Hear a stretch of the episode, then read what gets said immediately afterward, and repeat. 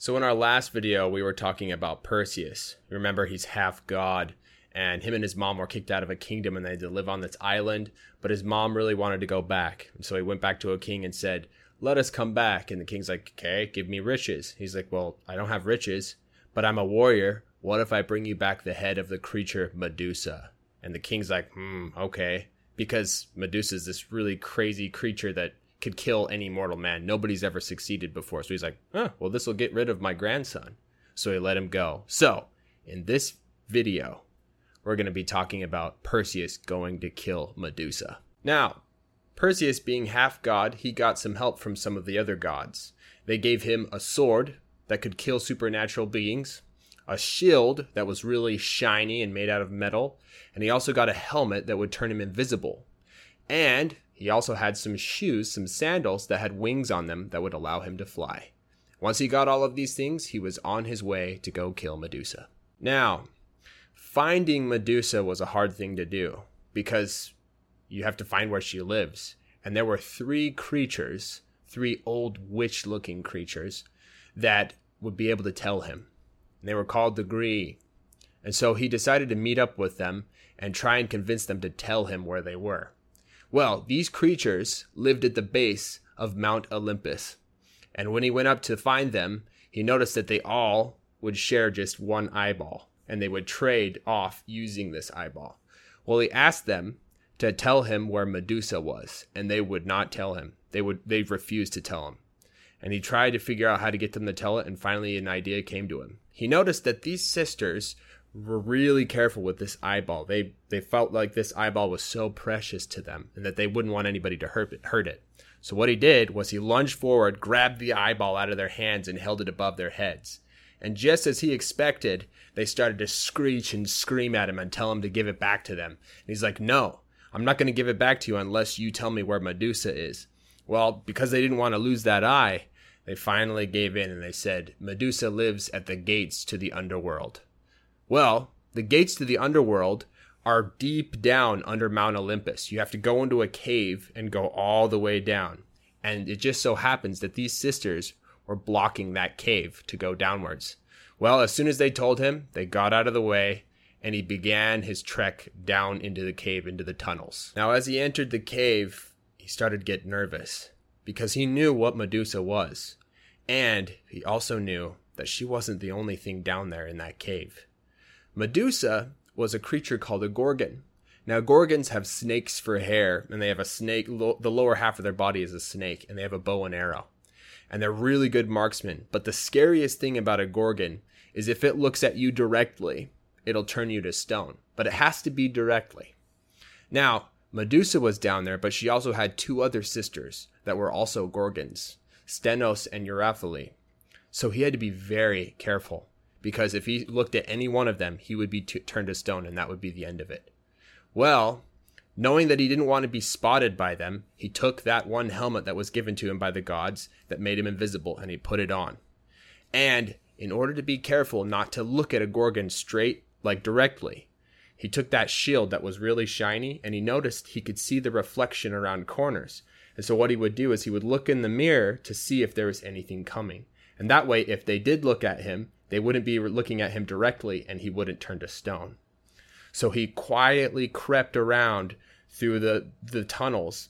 And he, if he saw one of the sisters, he would be really still. And he just snuck around. And as he walked around, he noticed there's all these statues of men that had tried to, to kill these Gorgons and they failed. So there's all these stone people and warriors all over the place. And he's quietly walking around. Well, they walked around like that all day long and all into the night until finally the Gorgons fell asleep. Now, he finally had got all three Gorgons asleep, and he knew that the most beautiful of the three, although all three were very ugly, the most beautiful of the three was Medusa. And so he knew which one was Medusa, and he walked up to her. He's invisible, remember? And while she's asleep, he cut off her head. And he put her head in a special bag that was given to him by the gods so that her eyes couldn't look through and turn you into stone. So he put her head in the bag, and as soon as she got her head cut off, he could hear the other two Gorgons shri- shrieking and screaming. Well, luckily, he had that helmet on, so they couldn't see him, and he was able to escape from out of the caves and back out into daylight again. and he finally did it. He killed Medusa. Now, this is a problem because the whole reason his grandfather sent him to kill Medusa was because he thought he would die. He thought Perseus would be killed. But the thing is, is his grandpa knew about that prophecy that if Perseus lived to be a man, he would be able to kill him and take him out. So, in the next part of the story, we'll see if that prophecy actually fulfills or if it doesn't. 我在上一个影片有讲到 Perseus，他是半人半神，然后他跟他的妈妈被逐出自己的国家，所以他们住在一个岛上。 但是 Perseus 的妈妈很想要回去自己的国家，所以 Perseus 就回去跟国王说：“请让我们回来吧。”但是国王说：“好啊，给我钱。”Perseus 说：“我没有钱，但是我是个战士，不然我把怪物梅杜莎的头给你，可以吗？”国王说：“好啊。”因为美杜莎是一个很凶猛的怪物，它几乎可以杀死所有的人类，一直都没有人成功杀掉它。国王想说，这样就可以除掉我的孙子了，所以他就让 Perseus 去杀美杜莎。那这个影片我会讲到 Perseus 去杀美杜莎的故事。Perseus 是一个半人半神，所以他会得到一些其他神的帮助，其他的神给他剑。那种可以杀死超自然生物的剑，他还拿到一块用铁做的很闪亮的盾，还有一个可以让他隐形的头盔，跟一双上面有翅膀的凉鞋，可以让他飞起来。所以他拿到这些东西以后，就准备去杀美杜莎了。要找到美杜莎，其实是一件蛮难的事情。你需要知道她住哪里，但是有三个怪物，三个很老，看起来像女巫的怪物，可以告诉 Perseus 美杜莎住的地方。这三个怪物叫做 Gree。Perseus 决定去找他们，看看能不能让他们告诉他美杜莎在哪里。这些怪物住在奥林帕斯山。Perseus 找到他们的时候，发现这三个怪物会共用一颗眼球。那 Perseus 问他们美杜莎住哪里的时候，他们都不跟他讲。Refuse 就是拒绝的意思。这三个怪物都拒绝告诉他，所以 Perseus 试着想办法让他们说出来。最后，他终于想到一个方法。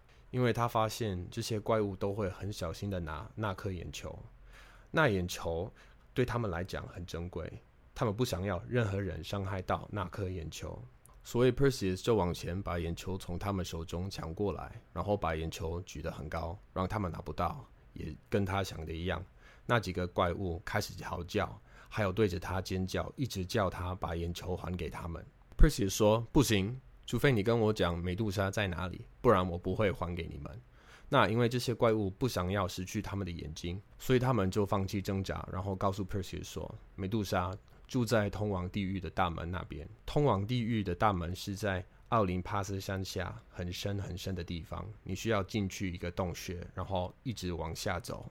这些怪物都是挡在这个洞穴门口，但是他们跟 Perseus 讲完以后，就让 Perseus 进去了。他开始走进这个洞穴的通道。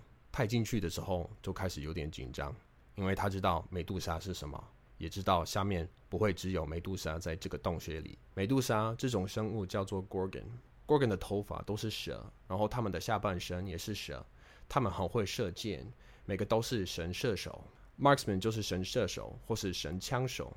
那在这个故事里，Gorgon 用的是弓箭，所以是神射手。不过 Gorgon 最恐怖的就是，如果他们看你的眼睛，就可以把你变成石头。但是一定要直接看到眼睛才会有效。美杜莎还有两个姐妹也是 Gorgon，Steno 和 Euryale，所以 Perseus 一定要特别小心，因为如果看到其中一个，他就会变成石头，就完蛋了。所以呢，他不想要被 Gorgons 看到，Perseus 戴着其中一个神给他的头盔，戴着这个头盔可以让他隐形。然后，为了不要让他直接看到 Gorgon 的眼睛，他用那块很闪亮的盾，因为他发现可以用这盾的反射来看一些死角，所以他就用这个盾像用镜子一样，看镜子里的反射来确定前面有没有什么东西。这样那些 Gorgons 如果看到他，也不会直接看到他的眼睛，这样就不会变成石头了。所以他安静的在地下通道里走来走去。如果他看到其中一个姐妹，就会站着不动，就会这样偷偷的到处走。然后他在下面到处走的时候，看到很多人的石雕像，这些都是来试着杀 Gorgons 然后失败的人，所以到处是一些从世界各处来的战士的石像。Perseus 安静的继续走，他在下面走了快一整天。到了晚上的时候，Gorgons 终于去睡觉了。这个三个 Gorgons 睡着后，他知道虽然三只都很丑，但是三只里面最漂亮的那只就是美杜莎，所以他知道哪一只是美杜莎。他走到美杜莎面前，因为它是隐形的嘛。Perseus 把他的头砍下来，然后放进神给他的特殊袋子，这样美杜莎的眼睛不能透出来，把人变石头。所以他把美杜莎的头放进袋子里面。那 Perseus 一把美杜莎的头砍下来的时候，他可以听到其他两只 Gorgons 又是嚎叫又是尖叫。不过，因为他有戴着隐形的头盔，所以 Gorgons 都看不到他。这让 Perseus 顺利的逃出洞穴，看到外面的光。